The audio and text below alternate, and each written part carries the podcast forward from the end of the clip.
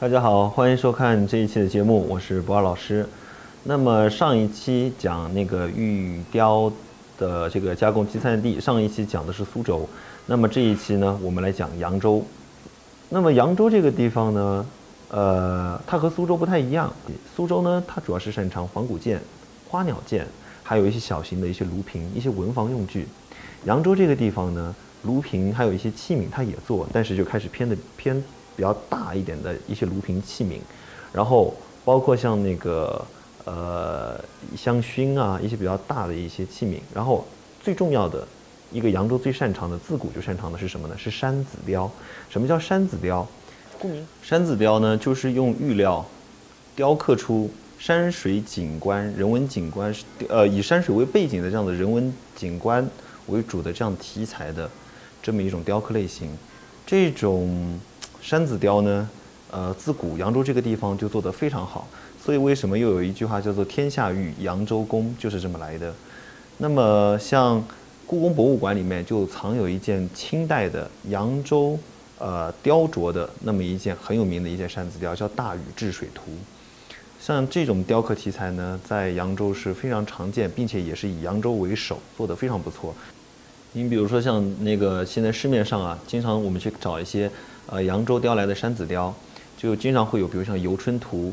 也好，比如说《枫桥夜泊》，比如说那个《夜游赤壁》，然后像那个嗯一些反映农耕的场景也有，然后比如说像什么佛光普照啊，像什么呃遨游万里，就是一啊鹰击长空。然后包括像一些什么赏月图、西厢记这种，凡是人文和这个自然景观结合在一起的这种场景性的这种玉雕作品啊，扬州雕就特别多。这个地方也给大家讲一个小小的知识点，很多朋友都不知道的。扬州这个地方呢，经常会有一种山子雕，有一个题材叫观音山，它一般情况下是选比较好的玉料，然后中间或者是顶部雕刻就是法相庄严的观世音菩萨，然后旁边再。雕一些，比如说一些信众或者是一些出家人礼拜的一个场景，很多朋友就以为观音山是指，啊山里面有一尊观音，或或者就是说有一尊观音坐在身上就叫观音山，其实不是，这个是反而这反而是特别有扬州特色的一个题材。为什么？因为扬州这个地方就有一个佛教名胜，就叫观音山，它被认为是观世音菩萨的道场，就在那个瘦西湖的旁边。在宋夹城，在宋夹城和瘦西湖的旁边就有那么一座观音山。大家如果去扬州去旅游的时候，不妨去那儿逛逛，然后不妨去那儿，嗯，如果是佛教徒的话，也不妨去那里去参拜一下观世音菩萨。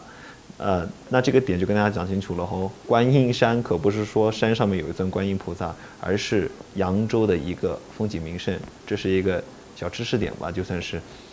呃，那么这一期关于扬州，呃，我们就。先简单的介绍到这里，然后如果说大家有什么问题的话，欢迎加我的个人微信号啊，呃，我们多交流，然后也欢迎就是说在这个视频的下方啊，在评论区里面留言，那么呃，我一定会尽力尽心，然后为大家解答。那么感恩大家关注这一期的节目，感恩。